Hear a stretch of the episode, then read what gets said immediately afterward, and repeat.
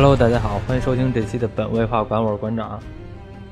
江山暮白，风一雪。哎呀，高能，高能，高能来了！罗安德，介绍一下。大家好，罗安德。我们今天是几号？今天是四月十三号。明天美国，后天吧。明天，哦，明天。明天美国上映《权力的游戏》第八季，也就是最终季了。对。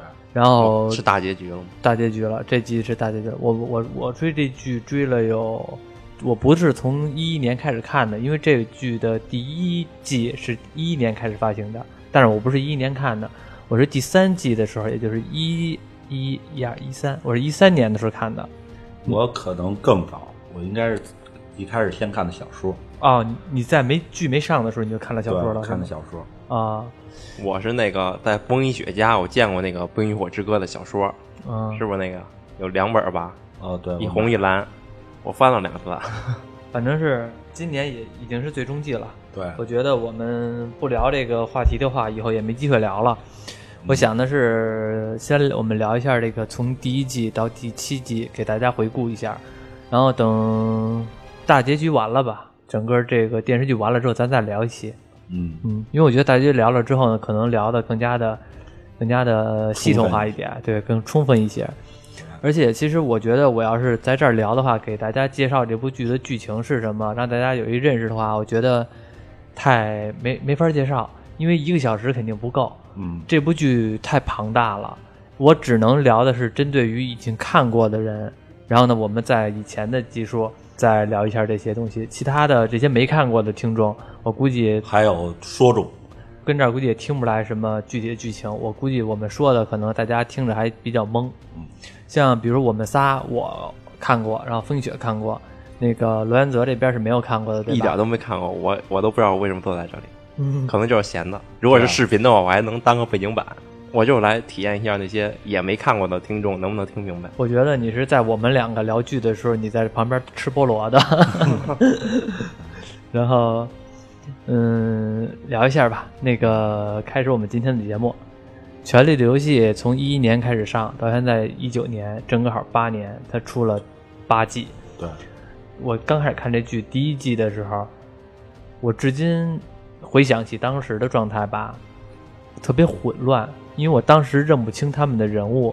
首先，我们中国人看外国人就长得还都算比较相像，在你没有太多的接触的时候。而且呢，那个剧出场人物太多，嗯，就是每个人物呢，除了那些嗯特别有特色的人，像比如说龙母，呃，肯定因为肯定都能记住嘛，白头发一个女性，而且长得挺漂亮的。所以都能记住，但是你像雪诺，然后那个四那个，主要是雪诺和他那个大哥，对，和他那个和还真是挺像的，对，和他大哥那个那个那个罗伯斯塔克，对，长得还都是还都算挺像的，而且斯塔克家族，再加上君临城的那点人，再加上兰里，看着都的都很。第一季第一季是第一时候出场人物是非常多的，因为基本上史塔克家族还有拜拉席恩还有那个。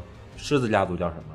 兰尼斯特。兰尼斯特，嗯，主要人物几乎都正常。对，然后呢，越往后看呢，可能随着这个剧情吧，是真敢死人。反正是每一季呢，都会咣咣咣咣的死掉一片。这个在小说里就是就是死的很厉害的。那这个剧是不是跟咱之前的霹雳布袋戏有点相似？如果看霹雳布袋戏的话，看这个剧会有很很强烈的亲切感。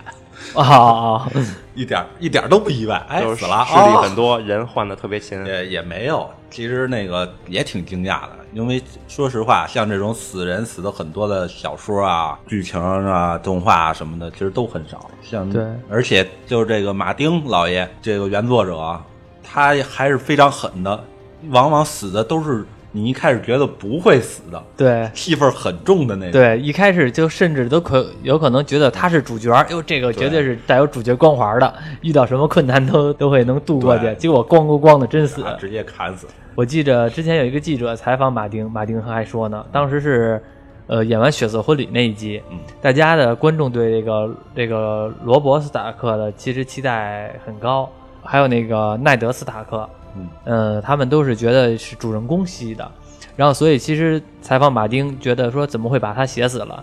马丁说：“我就是要让观众们知道知道，我这个人这个剧是动真格的，不是说像开玩笑似的过家家一样，真的我敢我敢写死人。”对，奈德其实主要的目的写死他，就是一开始这么重要、笔墨很重的人给他写死，就是可能就是为了提醒读者，嗯，这个剧情是这样。对，对他们发展会很出你们的力量。前七季，嗯，反正是我觉得经典的画面其实很多。我们回顾一下啊，嗯其实经典的画面给你印象比较深的是什么呀？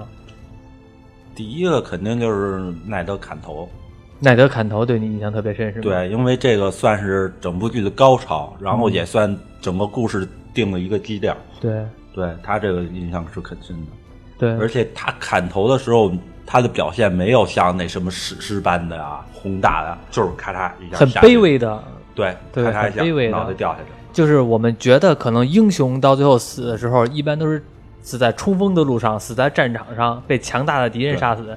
但是他这个其实是明知道自己在去君临城有可能就是牺牲，嗯但是还是去了。然后呢，结果呢不出意外的被被捕，然后紧接着就直接的挺处死。意外的。剧情上他作死的地方很多，对，很多对，很多。但是他被逮捕之后就轻松的处死掉，其实还很意外的。是呃，我指的不意外的是，当时所有的演员中的角色对都会觉得，就是说你要去哪儿肯定就就死了。对，然后呢，结果他还是义无反顾的去，觉得他会死。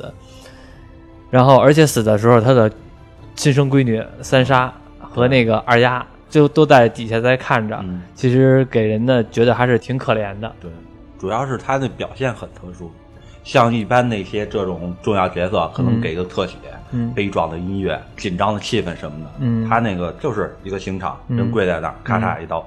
就是在他的拍摄手法，就是你别看他是奈德斯塔克，他对死了和普通人死了他没有任何区别。尤其是跟他那个一开始，奈德是砍了三个人的脑袋，嗯，是偷猎者，我记得。对对对砍那三个脑袋，形成的对比冲击力就很大。对，反正给我印象挺深的剧情，其实也有挺多的。我觉得可能大部分观众，嗯，对血色婚礼的印象都特别深。对，提起血色婚礼的话，其实还是非常震撼的。而且当那个，嗯，卡斯特梅的雨季嗯，这个 BGM 一响起来，就感觉哇，对，现在卡斯特梅的雨季非常经典，基本上很多外国的婚礼上都会放这个首歌，也不知道怎么回事做的，我真的 是吗？我真的看到一个新闻，就是一个婚礼上，那个是那个《冰与火之歌》那个忠实的读者啊。观众放卡斯梅特的雨季，哇。不知道他怎么想的。哇，反正是，嗯，这些都算比较之前的剧情。然后喜特森里还可能是按史诗来的，英国有发生过那个跟这类似的事件，是吗？政治事件，我忘了，就有点太远了。我之以前查过资料，但是现在我已经忘得差不多了。啊应该有有这个婚礼，啊就跟那一样。啊！反正这个，嗯，这都是之前比较之前的剧情，然后嗯再往近一点的剧情，给我印象比较深的就是处决小恶魔、审判小恶魔。呃，小恶魔这个人物，说实话，给观众的印象太深了，而且大家会觉得现在这个小恶魔这个角色，甚至他的高度高于高于了雪诺和小鲁姆。在小说里，其实提里昂也是一个非常重要的角色，嗯。然后写的也是非常出彩的。嗯。在那个就是读者群，嗯。那些看小说的也，嗯。他的人气也是非常高的。嗯。然后在电视上，其实我觉得他的表现也要归功那个演员演员。这个演员他之前其实名气不大，嗯一直是演配角，直到演这个《冰与火之歌》，他那个表现力。但是其实你以前看他演的配角，他表现力也非常好也挺好的。对。但是真正出名是这个《权力游戏》，可以说是在这儿发光发热熬出头了。对，之后他接了很多的这个戏，尤其是那个 X 战警，虽然他算是一跑龙套的嗯反派，但是能接到这个也算他等于他的名气的提升的体现了。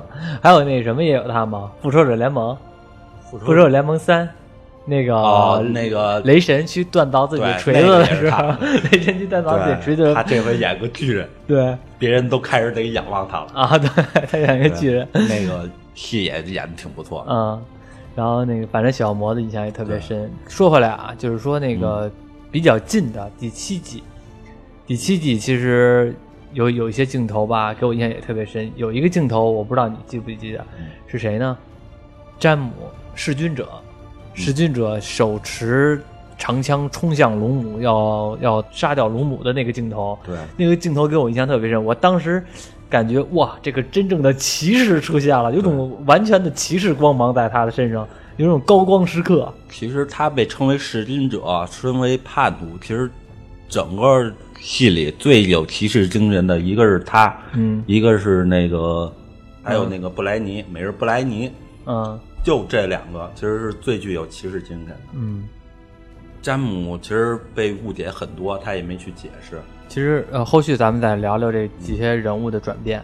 嗯，反正是先回顾一下吧。这个从第一季到第七季，现在当现在的势力吧，从我最开始看的时候的感觉是七国争乱，到现不能说是争乱，其实他们很乱，每个每个国家或者每个势力都想在这个乱世中分一杯羹，都有点忌惮这个，一个是忌惮君临城，但是呢又不想甘于在君临城的下边儿。他们之间其实恩怨挺多的，算是都是趋于那个劳勃、那个国王的威、威慑下吧，可以嗯说，嗯，劳勃一死都想考试。对，劳勃一死就就完全变了，因为这部剧里边其实并没有演太多当时劳勃的统治力，而且劳勃我一直感其觉实当时劳勃统治力是很高的，因为他本身是原来是七大家族之一的，嗯。那个风暴风暴堡的风暴城的那个领主，嗯。等于发风暴城是他的一块儿的。嗯，他跟北境的那个奈艾德从小就是奈德斯塔克，嗯。对，奈德从小就是玩伴，嗯。等于北境这个七大国最大的一块儿也是他手下的。嗯。他的国王之首是琼恩，嗯。是鹰巢山的，啊。等于鹰巢山也是他的这个，一下占了四块地儿，所以他的势力是很高的。因为他把蜂王推翻的这段剧情是没有演嘛，直接就是劳勃已经成了国王了。对，然而，所以其实给人感觉劳勃国王虽然是一个看着很很凶残、很暴力，但是其实呢，你会感觉他有的时候还好开玩笑，尤其是和奈德在一块儿的时候，经常是有一种俏皮话出现，感觉还是挺可爱的一个人，他是一个很豪放的人啊，对按照小说里，很豪放，但是没什么坏心眼儿。嗯，没什么坏心。对，结果被这个呃，结果被猪拱死了。其实是被那个色后毒死的，，其实对，但是他下下了算是蒙汗药之类的，对让他那个打架跟野猪打时候使不上劲儿。对 被又被野被野猪打死了。对他此时候还以为自己是喝酒喝多了，啊、但是呢，当他死了之后，整个七国开始乱，而开始到第一季的主要剧情，其实就开始劳勃死了之后，七国开始慢慢的勾心斗角的状态。对，开始乱。嗯，从那个龙母开始想复辟坦格利安王国，其实一开始不是龙母，是他哥。对他哥想把他交给他的呃政治婚姻，对嗯、弄给了马王。到后来第一季的最后一段，我觉得是一个让人挺诧异的，是龙母的火焰中重生。这算是标志他魔幻小说，对，而不是物理不是中世纪小说。对，没有遵循物理。对，嗯，这个终于出一件魔幻了。这人看了一季，魔法在哪里呢？然后后来这个人出现之后，整个这个剧情呢就开始正常的往后推进了。第七季的时候，感觉这些所有的势力，无论是坦格利安也好，还是什么凯岩城、什么玫瑰城、什么乱七八糟的这些国家，是那个，其实主要纷争最开始纷争原因是兰里嗯那个拜拉席恩，嗯和他那个现在剧情已经说了，儿子不是那个老伯的，是那个詹姆和瑟瑟西的，对，对，争皇位。这个兰里可能是知道点端倪，知道那个毕竟是亲弟弟，嗯什么信息也应该掌握一些，知道这个不是亲生的。嗯虽然他没有直接证据，所以他想着跟着争王位。还有一个史坦尼斯·拜拉席恩，嗯史坦尼斯他们争王位，嗯等于三方争王位，这算是开始乱的。嗯，然后那个史坦尼斯好像是第六季的时候死的吧，在私生子之战、私生子争夺战那阵儿，然后被小剥皮给弄死了。这个是一个整个的一个呃，算是一起始吧，对吧？对，到现在来说，嗯，这部剧已经进行了七季了，死的人几乎已经太多了。现在的存残存下的势力也就分成了两块了，一个是以雪诺和鲁姆为首的北境和龙石岛，北境龙石岛，嗯，还有鹰巢山，鹰巢山，对，就是就是那个姑妈，嗯，对，那个三沙他那姑妈，三杀姑妈，然后他那个剩下的呢，无非就是北境当时的一些家臣。对，北境很大的，它家臣是一个非常庞大的。熊，我记得跟印象深刻那个熊岛的那个小女孩，其实最开始是挺的那个雪诺，然后除了北境这边是一个挺大的势力，应该还算上那些野人，也算归他们嗯。，，对，也也是那个还有那个巨人，嗯巨人，你死光了。对，巨人一共就仨，对，就全挂了。死光了。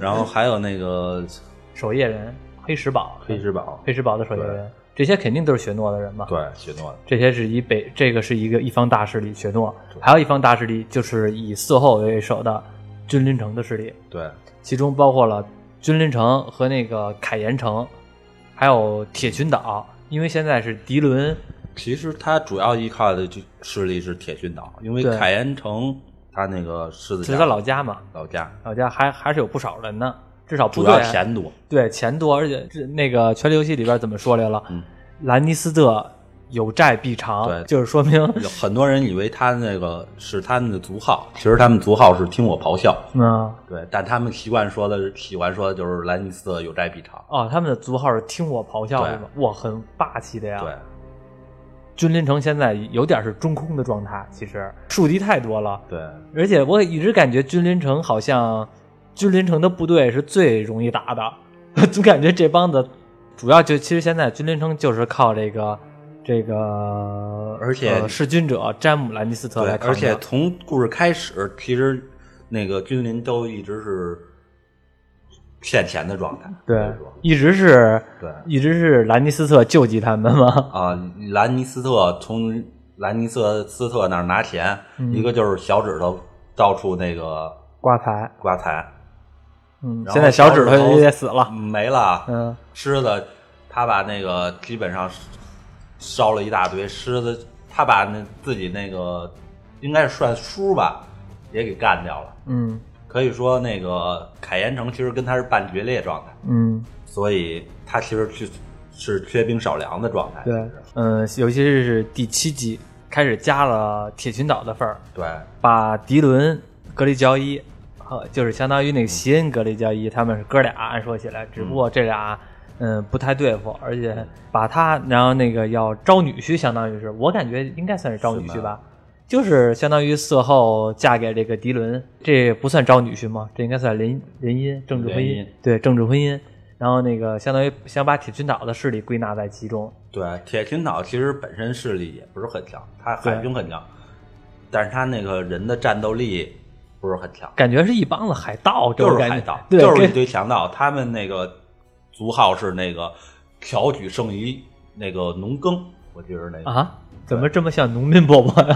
不是挑举那个好取胜于农耕，就是抢夺比种田强。是啊，那不就是农民伯伯吗？他们就是一堆强盗，穿的就都是那种破破衣破衣烂衫拿着举着破盾牌，拿着那种对类似于维京的一样，但是对战斗力的话，跟现实的维京没法比。对他他们们有点像他们他们的这个风格就有点像维京人，对，但是他们战斗力跟现实的维维京没挺野蛮的一种人，感觉。对他们海军是很强的，毕竟他们在铁群岛嘛。但是那个游轮比他们更强，他带了一个非常庞大的舰队哦，对，游轮，对，对游轮带来一艘大游轮嘛。带了一堆更强的舰队，嗯，整个把控制了。整个他们那个铁群岛的实力其实往上升的，他带来那个算是职业海盗了，嗯比这个窝在旮旯犄角旮旯的那个强多了。嗯。而且好像是之前吧，在前几季，其实铁群岛的戏份几乎没有太多。没有，只要就是第七集的戏份多了，我觉得可能是因为，嗯，觉得君临城实在没有能一个能打都没有了，嗯必须得给他加点外援了。嗯，有可能是这这种，因为你想，北境的势力太强太强大了，对，雪诺、龙母，再加上那三条龙，主要是事后骚操作，把谁的所有人都给惹急了。对，所以给他加点加点队友吧，不然的话，这个这盘儿棋没法打了。那这剧里头有最后最终那种大反派吗？有，后续我们会说。会说的，对，现在你可以继续等，对，你可以沉默的你可以等待着吧。你可以继续等，因为后续的话，就我们想先把势力给讲给回有味一下几个反派？就一个，就一个反派，一个最终的反派。对，对，按说起来反派就一个，虽然这里边反派挺多的，但是最终要面对的最终极的反派就一个。他们这些人虽然一直在斗，但是还是咱们种族内部之间的分裂。现在咱们聊了两个势力，一个是君临城，嗯，一个是北境，对，这是两块大势力。还有还有一个马泰尔，马泰尔是哪儿？那忘了个蝎子，那个拿长矛挑战那个魔山的那个。啊，他不是那那边已经死了，对，但是他们的势力，势力应该是归到君临城下了。哦，对，剧情是这么演的。看小说有时候跟那个剧情老对不上。嗯，拿长矛挑战挑战魔山那个，重点是挑战赢赢了，真是骚操作，然后作死给作死了。这就是反派死于话多。对，你说你就不是反派？对，这还不是反，你说你把魔山都给打倒了，胳膊大筋都给挑了，你就直接一刀给挡死了就完了，就非得跟那儿跳舞，嗯玩砸了吧，玩脱了。这里剧情很多都是那个骚操作把自己给骚死的，对，像那个教主大麻色后大麻雀。对大麻雀也骚操作，非得要招在一块儿去，啊，明明已经可以说握有实权了，嗯，还要非得把色透什么的都给放出来，对啊，骚操作得全给坑了。对，一说这个想起来，其实这部剧吧，包含了很多元素，嗯，政治、魔幻、宗教，对，再加上奇幻，再加上剑与魔法的那个时代，或或者说整个的军队的行军打仗，马丁写这小说的时候参考了很多那个挺庞大的。英国的那个就是欧洲的历史，嗯所以他政治写的是非常嗯，现在这两方的势力维持一个短暂的平衡，对很微妙的平衡。这个平衡的中心点是什么呢？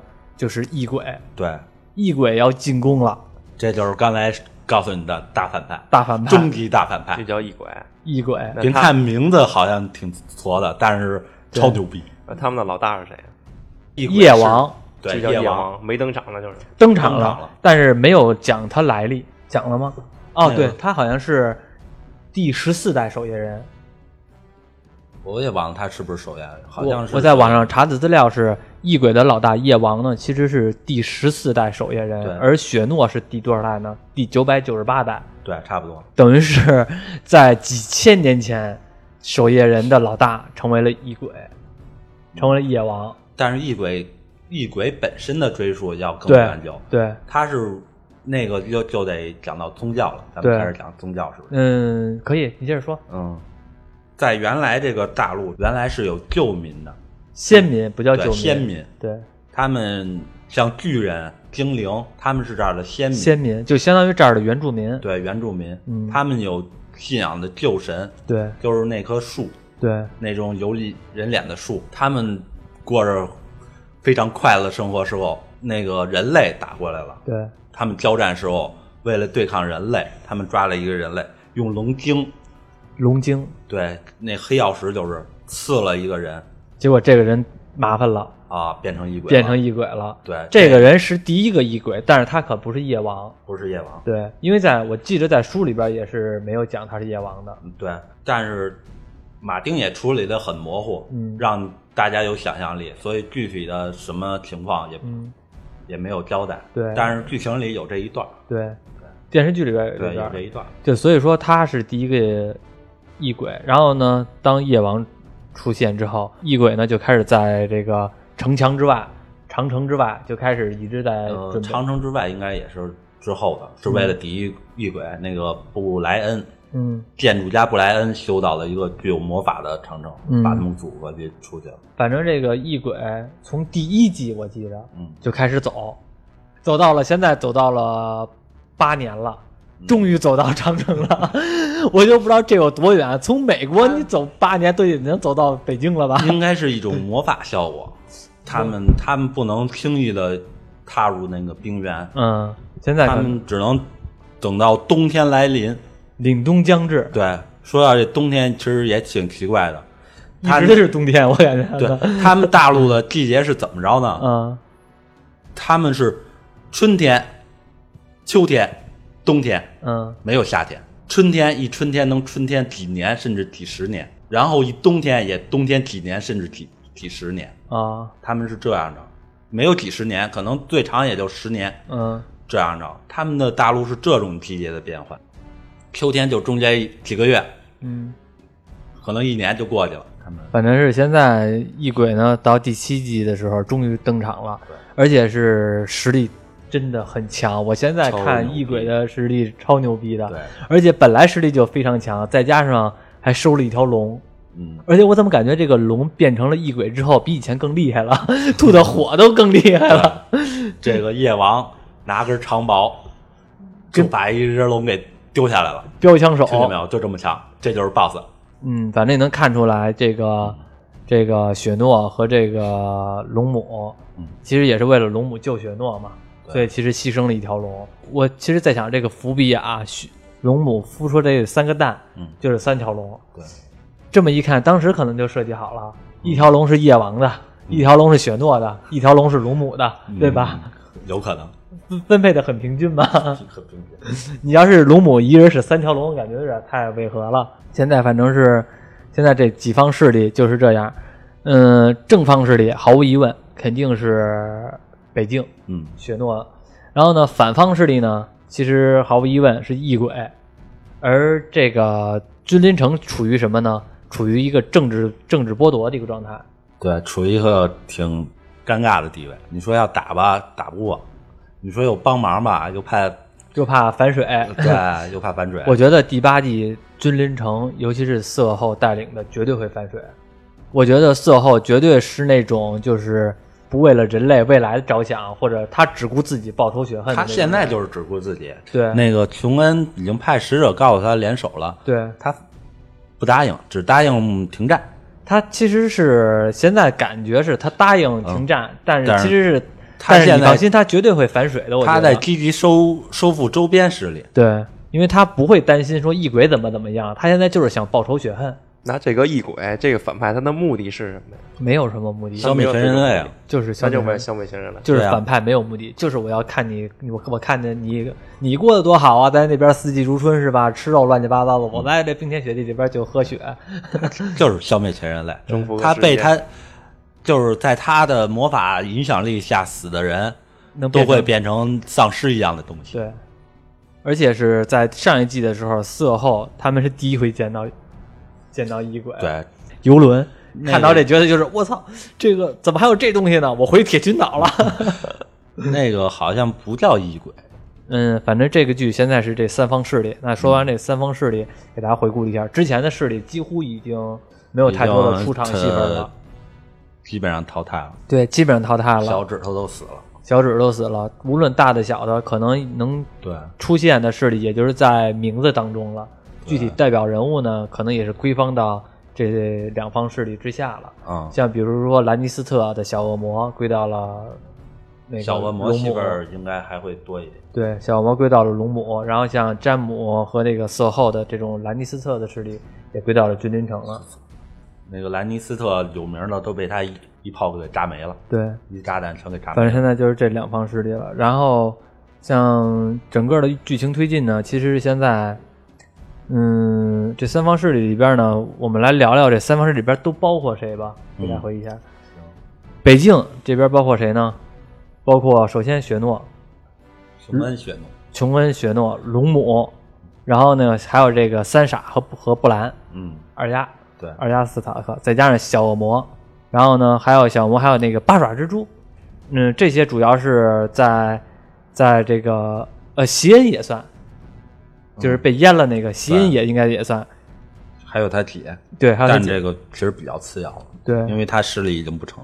对，然后这些是相当于北境的势力，嗯而像那个君临城的势力，也就是主要就仨人，色后、詹姆，和游轮，对游轮。就这仨了。然后他们其实现在我觉得从单牌面上来讲的话，无论是牌面还是剧情推进和剧情推进来讲的话，肯定是北境是占优的。我们大胆猜一下后续的剧情怎么样？就第八集的最后结尾，我觉得啊，嗯，龙母有可能会拿下君临城，然后呢，雪诺会守护北京。我反正没那么理想，以马丁的尿性，嗯我觉得大概很多主角都会死。嗯继承君临的话，应该肯定是北境那边的人，嗯，但具体是谁不敢猜。现在反正有几个方向，我觉得要不然呢是雪诺在守护北京，龙母守护君临城，要不然呢就是就是三傻，三傻守护北京，成为斯塔克家族，因为三傻是斯塔克家族的嘛，嗯雪诺不是嘛，就是私生子嘛，对而且他是兰他他是坦格利安的人，对，所以其实可能就是说三傻成为了北境的一个北境女王，然后呢，我觉得铁王座有可能是雪诺来做。雪诺其实是北京私生子子的啊性命，啊，而且小剥皮其实按道理来说他也姓雪，啊，那就因为那就他也是。北京人。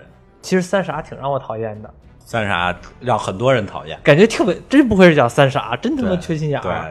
比较起来，他妹妹二丫感觉真机灵，是吧？。对，而且是你明能明显感觉到二丫和这个雪诺和这个琼恩的之间的关系要特别好。嗯，这个电视剧改了很多，嗯小说里是没有见着那谁的，就是那小剥皮的，嗯所以在小说里还有一段成长还没有写。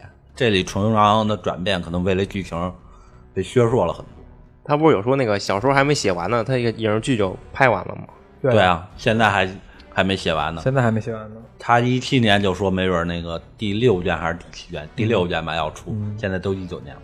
他这个是恨死他了。他这是这么回事儿，就是电小说还没写完呢，电视剧快，但是呢，编剧找这个马丁来问后边的剧情，也就是说，马丁我马丁告诉你后边我准备怎么怎么怎么写，对。但是我还没写，但是我以后会按照这个套路来走。你知道这件事儿了，你就来取编剧去，照样拍你的电视剧。基本上大纲告诉他了，对。但是他想怎么拍怎么改的话，那是他们事儿，对，所以不一定那到时候这些观众是以那个影视以小说为主啊。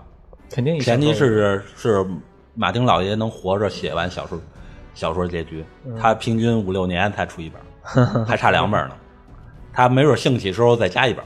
对，而且没准他写着写着时候再把之前的前传给写了对，他已经写过好几个前传了。啊，血龙狂舞。对，而且你知道吗？他一开始说定四本我就写完，然后说五本写完，不得六本了，现在定七本，嗯，谁知道他是不是要弄到八本九本了？对，而且是电视剧里边，你看死这么多人是吧？小说里边的势力还都更复杂呢。小说里人还没死，死的比这还多，但是还有一堆人出来呢。对，他这里边电视剧里边几乎没有太多的新人物登场，对，没有全都是，换句话说就是刚上来跟一百个人死掉一个减一个，死掉一个减一个，死掉一个减一个，他没有加了太多的人物小说就不一样，小说我看到那个最新卷又又加入新人了。啊。对，因为其实按历史来说，其实那里边每个家族的能人其实挺多的，嗯但真正管事儿的就那一个，只有那一个位置。嗯，然后我们来聊聊这些人物在从第一集到现在的性格转变吧。雪诺这个人我，说实话，我从第一集看到看到现在，我没感觉他有他有太他有太多的性格转变，是一个很俗的一个人。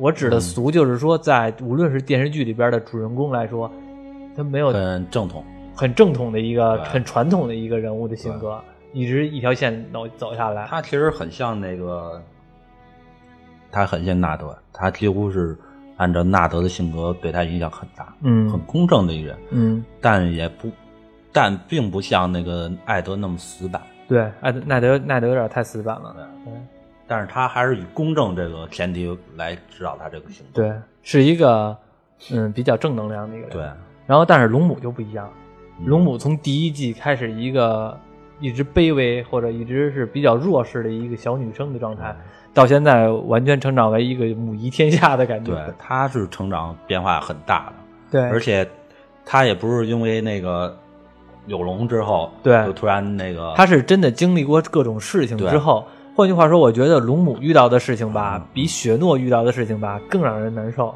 对他那个不是说你拼命打仗就行了，，对，他是一些政治上的东西，对而且他还是政治上新手，他是从从一个被任人摆布的棋子，到现在成为一个下棋者。他在政治上的这些活动也能看到他的成长，从那个以善良为标准的那个决定什么放到放奴隶啊，还有那个、到开始考虑各个奴隶主还有奴隶之间的势力嗯，那种，然后二丫，二丫斯塔克，嗯，其实二丫这个角色，反正是给观众的好感度还算还算颇超高因为因为因为她什么呢？她虽然是一女孩儿，嗯。而且呢是一个算前期算比较弱势的，嗯。但是她从来没办一些缺心眼儿的事儿，对吧？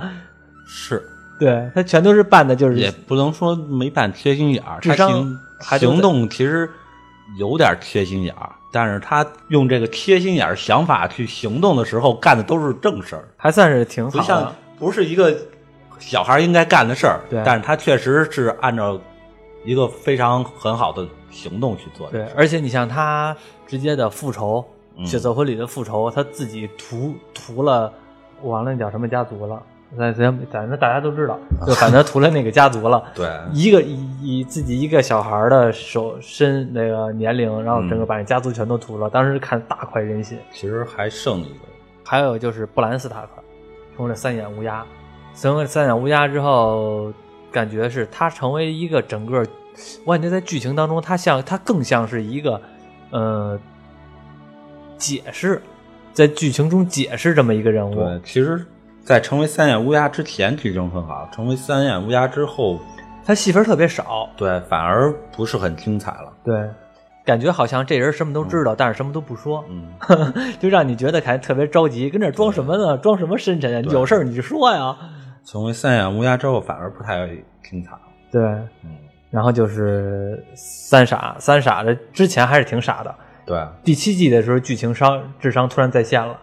嗯，嗯，实没没轻信小指头的话，其实他这个成长有点突兀，嗯可能就是因为没有没像小说那么点写，嗯，所以他智商转变有点儿我我不知道你是怎么着。我看第七季的时候，还没看到结尾的时候，我是真感觉三傻被那个小指头给忽悠了。我是真觉得他可能会直接和雪雪诺呃重温反怒，我也觉着是被忽悠了，嗯但是我信那个谁二丫对二丫，嗯。我觉得他不会被忽悠，对对对对。对 我觉得小指头应该是死定了。对，这倒是。三傻好忽悠，二丫不好忽悠。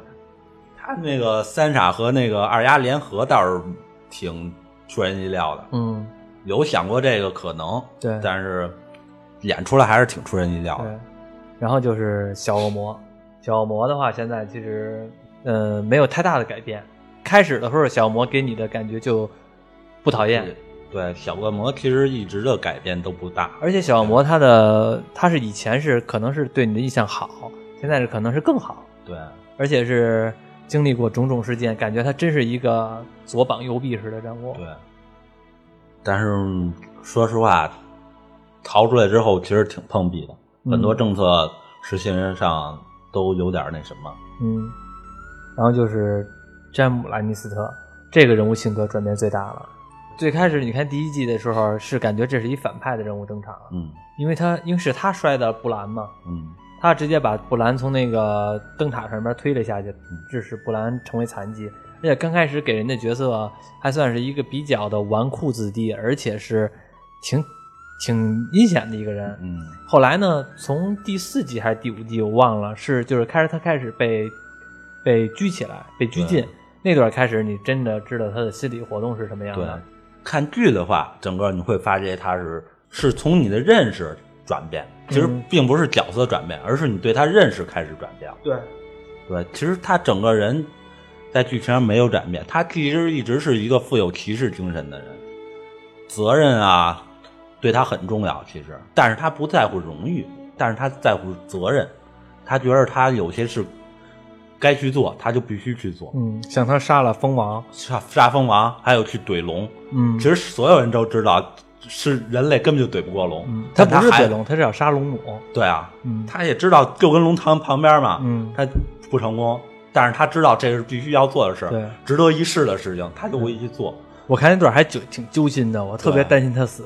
对因为什么呢？因为在那段他说那个小恶魔嗯在旁边看着了，他一看这情形就不对，他就觉得有可能这个詹姆他就要做傻事儿，然后他就在自言自语说：“快跑啊，你这个傻瓜！快跑啊，你这个大傻瓜而且他对那个兰尼崔瑟好的开始，他其实就是在一直算是洗白的一个状！”态，对好感是越来越上升的。对，然后而且是他是我觉得在这个乱世当中，因嗯为奈德相当是一个正量正能量的人物嘛，他是其实是为了衬托奈德是正向人物，嗯而在刚开始取决的一个必须的反派。嗯。但是当奈德死了之后呢，他其实就没有必要存在这个反派这个角色了。嗯。我记得他和那个呃刚才说那个不有骑士精神那女叫什么布雷尼，布雷尼，他和布雷尼在洗澡的时候就说，他当时杀蜂王，嗯。杀蜂王是为什么呀？蜂王让他烧死他的父亲，然后呢，蜂王喜欢烧死别人，他把那个城里所有的地方都埋了野火，都埋了野火，这也是色后用来炸死那些人的。炸死那个大麻雀那帮人的。然后他说，他说如果要是你，你怎么做？嗯。说我杀蜂王的时候，奈德是进来看见了，但是他不，他奈德不信，而且奈德，而且是这样的一个道理，嗯。奈德和这个劳勃嗯。是说句实话是反叛，反叛者，反叛者如果他们干掉了蜂王，那他们就是叛军，叛军起义成功，对，但是叛军永远在口碑上来说是道德线以下的。嗯。这个时候，如果他要把责任推到了詹姆弑君者的身上，嗯。那他们就不是反叛了，他们是相当于是靖难。蜂王好不好，甭管是两说，但是蜂王至少是一个按法律来说正统的一个国王对，而弑君者是弑杀这个蜂王的人，嗯。他们在干掉了弑君者，把这个责任都推到了弑君者身上，他们嗯。在在一个道德的和法律的高度上，这个时候他这个詹姆就成为了这个牺牲品。所以说，在洗澡的时候，那个那个詹姆说了一句话嘛：“奔狼怎么能理解雄狮的思维？”嗯，嗯，还是挺霸气的。所以詹姆这个人物算是后几季开始出彩的。对我特别，我这里边的人物来说，詹姆是我喜欢的人物里边能排前三。嗯我觉得他是非常有骑士精神的一种人，而且是那种在他是遵循大礼，而不是小的那个小肚鸡肠的人。嗯虽然他喜，虽然他真的爱色后，但是呢，在有些事情他会觉得色后做的不对。我觉得到最后的时候，他可能会和色后进行一部分决裂。他其实是已经算决裂了。嗯，为他也觉得色后做了好多事情，都觉得不太合理，或者说都太野蛮了。他现在跟色后其实就不是为了色后了，嗯，是为了人民啊，，对。为了凯岩城什么的。再聊聊色后，色后这个人物倒没太大变化，对吧？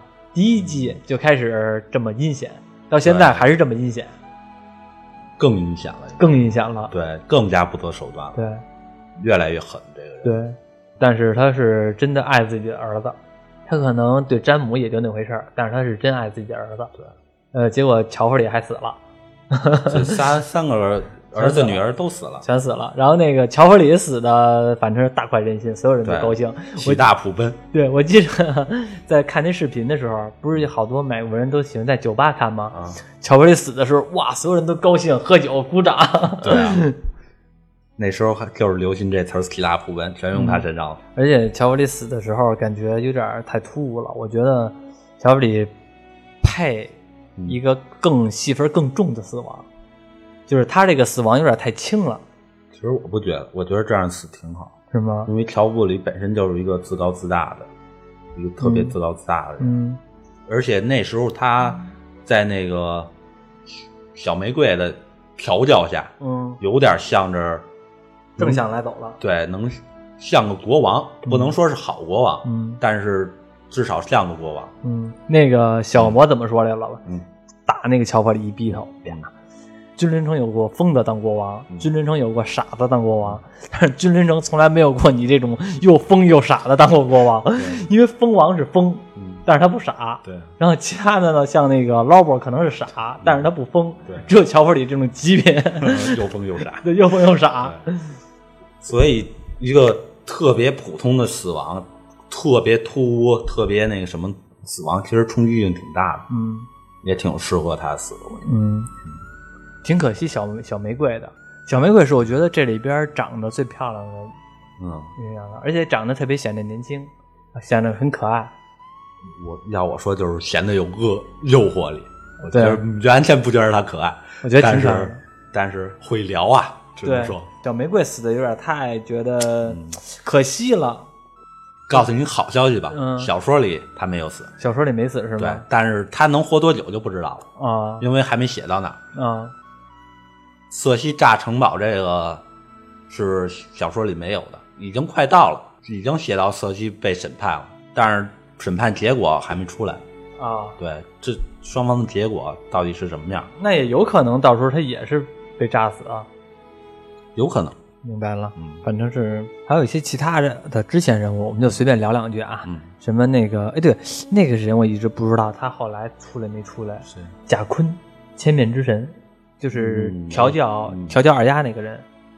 电视剧应该不会再出来了。嗯小说说有提到新的小说里他可能出来，啊，但是剧情上电视剧里应该不会出来。他、嗯那个二丫离开之后，就没应该是没他什么戏份。嗯哦，反正是他，感觉是挺神秘的一个人，给我感觉，是吧？对，然后基本侍上奉千面之神，对，基本上也就这些了。易容大师。然后其实这个电这个剧里边吧，还牵扯到很多宗教的事情。对，这个宗教事情，刚开始我看这剧的时候，或者说看第一遍的时候，嗯我有时候还是搞不明白谁是新神，谁是旧神。反正我我后来查了一下，我给大家简单介绍一下啊，嗯就是铁群岛信奉烟神，烟神我给我的感觉就可能是海上的神，因为毕竟在烟字儿嘛。嗯，可以说就是海神。对，铁群岛信奉海神，而这个君临城信奉的是新神，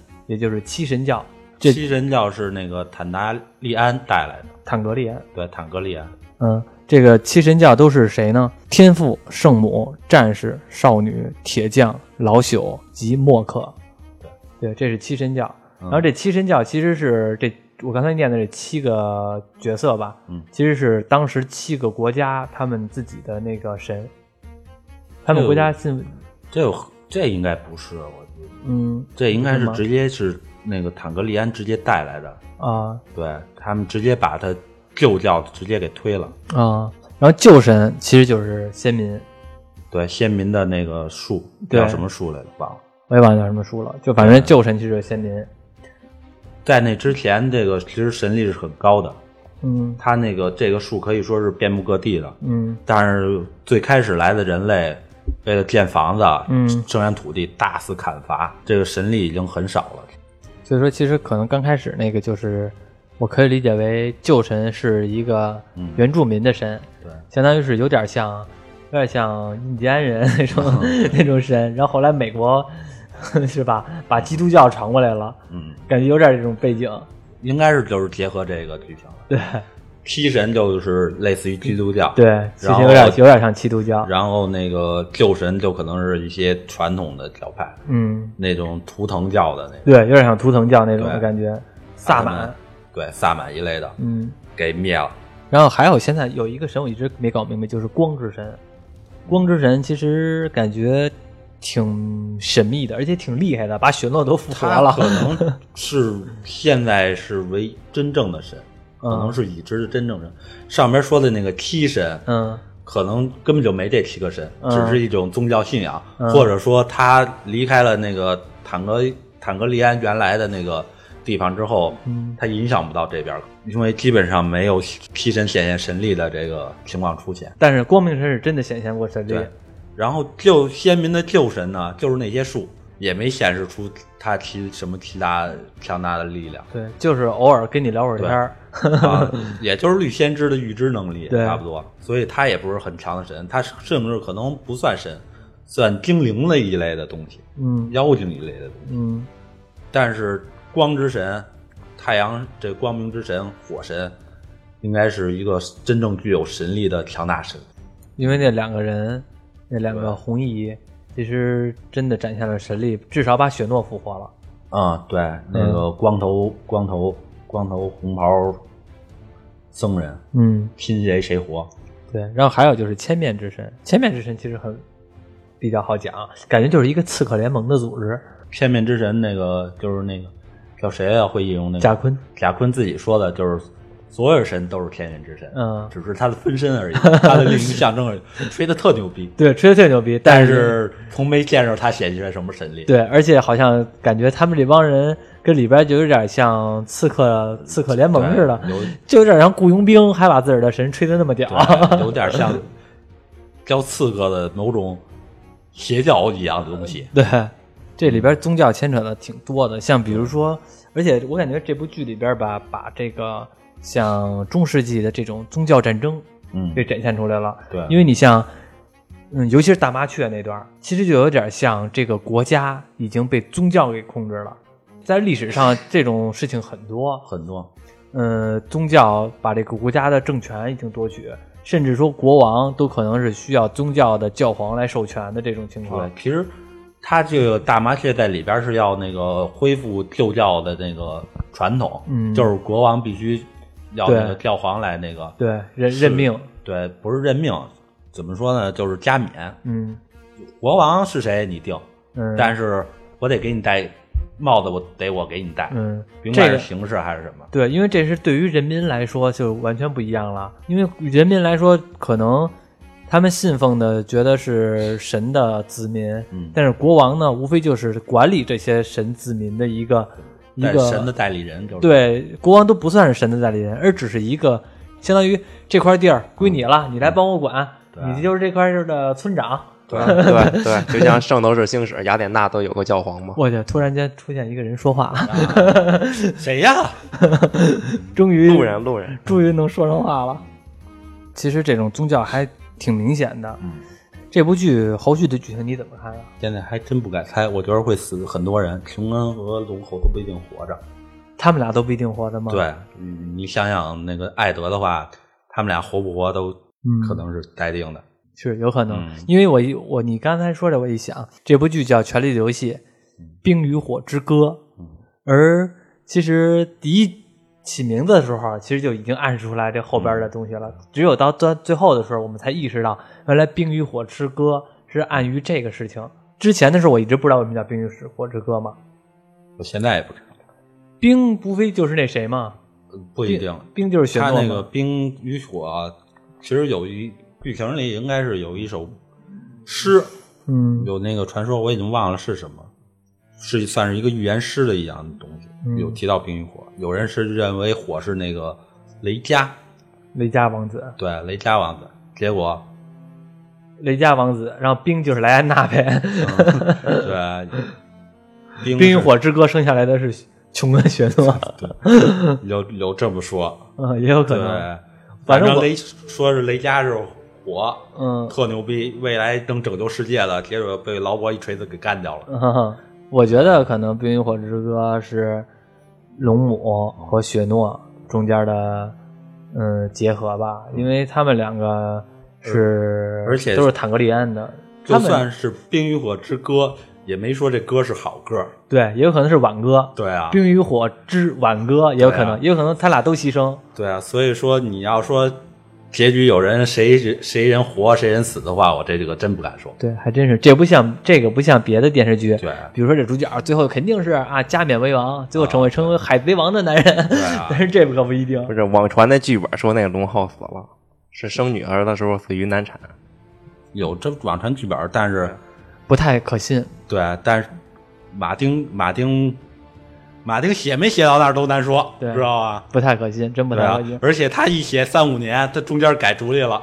而且这部剧为了防止剧透，都怎么着呢？嗯，甚至都拍了好多假的对，假的那个镜头，对就是让这些演员都不知道他们在演的是什么现在。很多那个都这样弄，复联也是，复联也给拍假的，嗯给他一假剧本，你拍拍完了不演这个，对，不，这段不放，对，这段不放，很很很保密，对，很保密。都快成为国家机密了，感觉。对，嗯，明天美美国就上了。我们这期发的时候啊，其实肯定大家喜欢看的也已经看完了，而且我觉得第一集，周一应该就能看上。对我觉得第一集绝对是高潮戏，因为按照他以前的节奏来说，是这种剧啊，就是相当于是第一集是一高潮，啊，中间的九集全都放水，最后一集的时候又是一高潮，但是我不知道这一季，因为这毕竟是最终季了，最终季可能会，会好很多吧。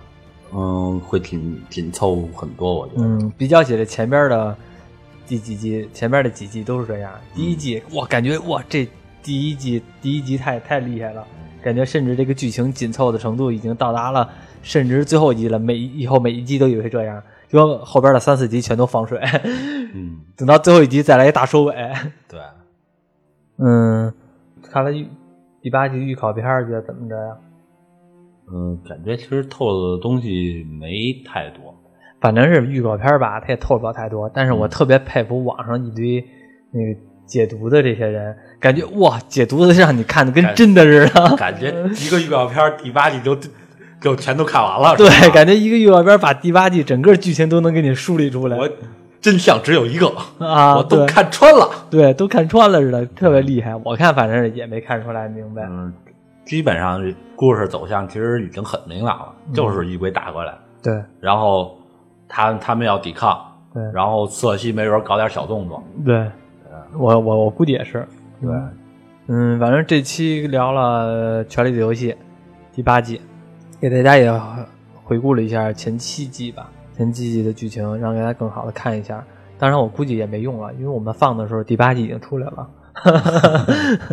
该看的都看了，那我们也瞎聊聊吧，蹭一下热点。而且是等《权力游戏》演完了之后，我们再聊一集整个的这个最终的结尾，怎么样？嗯嗯，那个时候我估计应该是更加的系统化，也更加的觉得有意思。对，嗯嗯，行，那今天先这样，谢谢两位到来。虽然说栾德没说什么话吧，回去去看，回去你看不看啊？这个剧跟那个《皮肤白戏》差不多，太长了。哪儿长啊？比你铺来这都八多了，这八集也不短，一季一一季才十几集。他有没有出电影打破呀？他要是有，没有。马丁马丁就是因为不想出电影，觉得一一一一两部电影演不完这个东西，所以他才决定出的电视剧。一集多少钱？一集一个小时，这么久？对，一个小时。再说吧，挺好的，这部剧真的挺好的，神算是不看终生遗憾，真的是挺终生遗憾的，因为听着就很史诗嘛，听是挺史诗的，特别尤其是那种喜欢大世界观、大大写意那种感觉的，而且你想，它每一集的预算一百万，至少一百万起，应该差不多，是标嘛。